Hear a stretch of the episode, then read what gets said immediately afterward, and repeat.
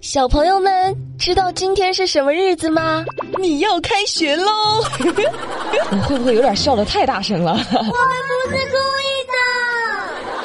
现在学生上个学真的不容易啊！你说这位于江苏南京的中国药科大学最近就。搞了点事儿，在部分教室试水安装了人脸识别系统。这个系统意味着什么呢？那意味着逃课和替同学答到将成为历史，不可能了。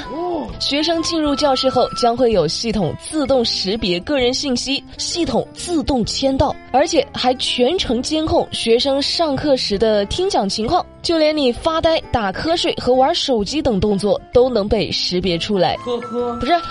那我就有一个问题啊，他怎么识别我是在思考想问题还是在发呆呢？哎呀，不管怎么说，这都是一个很好的设备哈。美丽也建议能在办公室和校长室也都给安装上啊，让他们也能感受到科技的进步。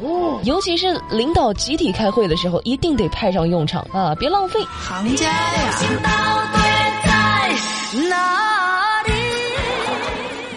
说个这两天闹得挺大的一件事儿哈，你们有没有不小心买到过一些什么假冒伪劣产品？我先来哈，我之前就买康师傅的时候买成了康帅傅，这假货啊真的很让人闹心哈。最近，陕西西安的周女士呢，在唐九便利店买了一盒冈本避孕套，那结果在使用之后就患上了霉菌性阴道炎，经过检查确认这盒避孕套为假货。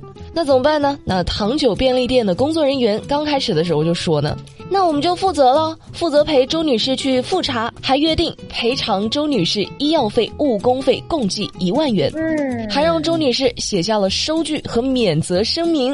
哎，坏就坏在这免责声明上了。这周女士刚写完，对方的态度就变了哈，拿走了收据和声明。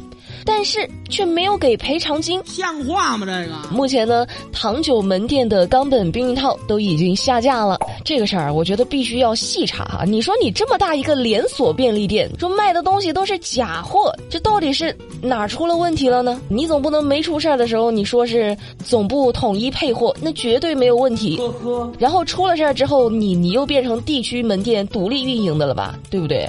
啊，所以这到底是？哪个中间商赚差价了呢？这必须得查出来。我的钱就交给你了。这最后你说咋说呢？我就希望那些造假避孕套的人啊，能够子孙满堂吧啊！我从未见过有如此厚颜无耻之人。现在有些造假造的呀，搞笑到了什么程度呢？最近这个湖南怀化高速交警在检查一辆轿车的时候，这司机呢出示了一本有效期到了二零二三幺年的驾照。注意啊，不是二零二三年，是二零二三幺年。这合着你这驾照有效期都上万年了呀？交警都惊呆了，哭笑不得呢，说：“嘿，兄弟，这造假也造的专业点嘛？像话吗？这个司机最终也承认，说是花几十块钱在网上。”购买的假证，哎呀，我要是你啊，我现在立马我就打开手机给差评啊！这造假不专业啊，真的是差评差评差评。但话说回来啊，开车的时候安全第一啊，没有驾照，你说你乱开啥呢？啊，当然了，有驾照咱也不能乱来。最近淮安的一位公交车司机。边开车边看手机，这手掌呢还时不时的就离开了方向盘，用胳膊去控制。各位，我就问一句啊，你们要是当时在公交车上遇到这事儿，你害怕不？反正我是感觉啊，胆战心惊的，多危险呢！这知道司机玩手机这一举动呢，也被乘客给拍了下来，投诉了。当地警方介入之后，司机汤某被罚款五十元，扣两分。这公交公司呢，也把他给辞退了。司机汤某就说呢。当时我困了，就想打个瞌睡啊，就想着就玩手机提神呗。大哥，你这不是提神啊，你这是提着一车人的生命安全啊啊！这样开公交车真的应该被举报。呵呵。当然了，开千万豪车，那该举报也得举报。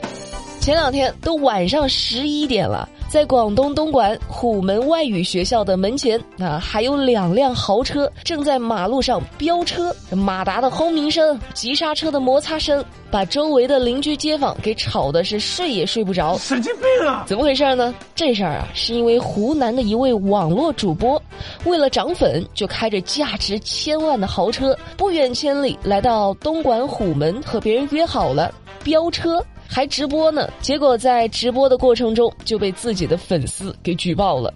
据说这个网络主播林某啊，为了飙车，还专门租了辆货车，将自己的千万跑车运到了虎门。哎，小伙子年纪轻轻的，脾气挺大哈，不蒸馒头争口气是吧？要把车子开上五环是吧？要在粉丝面前展现自我是吧？结果谁能想到呢？主播可以不清醒，这粉丝不能不理智啊！直接举报自己的爱豆上局子了。哎呀，以后可长点心啊！怎么说？你说咱俩也是同行，那为啥我就没有千万跑车呢？哎，我太难了，就我必须得说一件比我还难的新闻。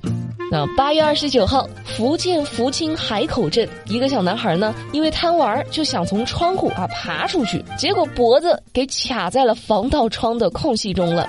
这塞进去了，但是出不来，哎，没办法，只能踩在凳子上，乖乖的等待消防叔叔的营救。这消防员呢，在居民们的帮助下，是举着孩子的身体，原封不动的又将他的头给塞了回去，啊，成功避免了破拆给孩子带来的二次伤害。唉，我太难了，我觉得我最近头有些大。小朋友，下次不可以这样哦！你卡住了，你难受；这要是没卡住，你爬出去了，万一再摔下来，也挺难受的。我太难了。最后说个正能量的事儿哈，这事儿你说它正能量吧，它还有那么点幽默。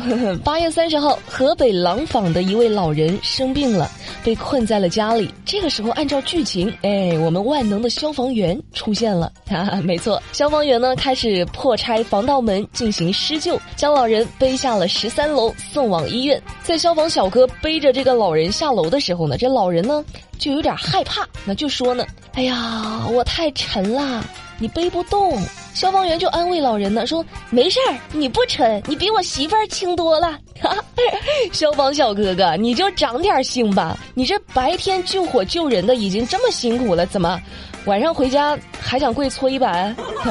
这下全国人民都知道你媳妇儿中了。好，我们来看看今天的树洞环节。树洞环节，有人提问了，哎呀，今天这个问题还挺长。嗯，他说：“美丽姐，男人真是个大猪蹄子哦。说我老公追我的时候，跟我求婚的时候，对我可好了，要啥给啥，喜欢啥买啥。现在结婚三年了，开始嫌弃我花钱大手大脚的了。昨天我说中秋小长假想跟老公一起出去旅游，结果我老公说他赚钱辛苦，出去玩又得花钱。哎，他真的变了。”哎，不是，我有一个问题啊，就是你们家这个经济来源的构成，它是是啥样的呢？就就你也不工作，就在家花钱吗？还是说你也工作？挣钱真的都不容易啊！光是这一件事儿，我觉得不能评判你老公是不是变了。你要是多说点儿，美丽的各位水军们，对这事儿你们怎么看？节目下方评论留言，帮这位朋友出出主意。此时此刻心中有什么想法没？好啦，今天的节目就跟大家伙儿聊到这啦。了解更多资讯，参与话题互动，新浪微博搜索关注马栏山广播站就能够找到我啦。明天晚上八点不听不散，拜拜。哦，对了，如果大家最近听我的节目，就是觉得有点。奇怪的话，我讲，我在这跟大家解释一下。上一周不小心撞了一下，就受伤了，这嘴巴里面有一个还挺长的一个伤口，嗯，反正就特别疼，就说话的时候碰到都疼，钻心的疼，所以说话的时候有一点不方便。过两天就好了，这大家这两天就将就一下啊。这回真走了，拜拜。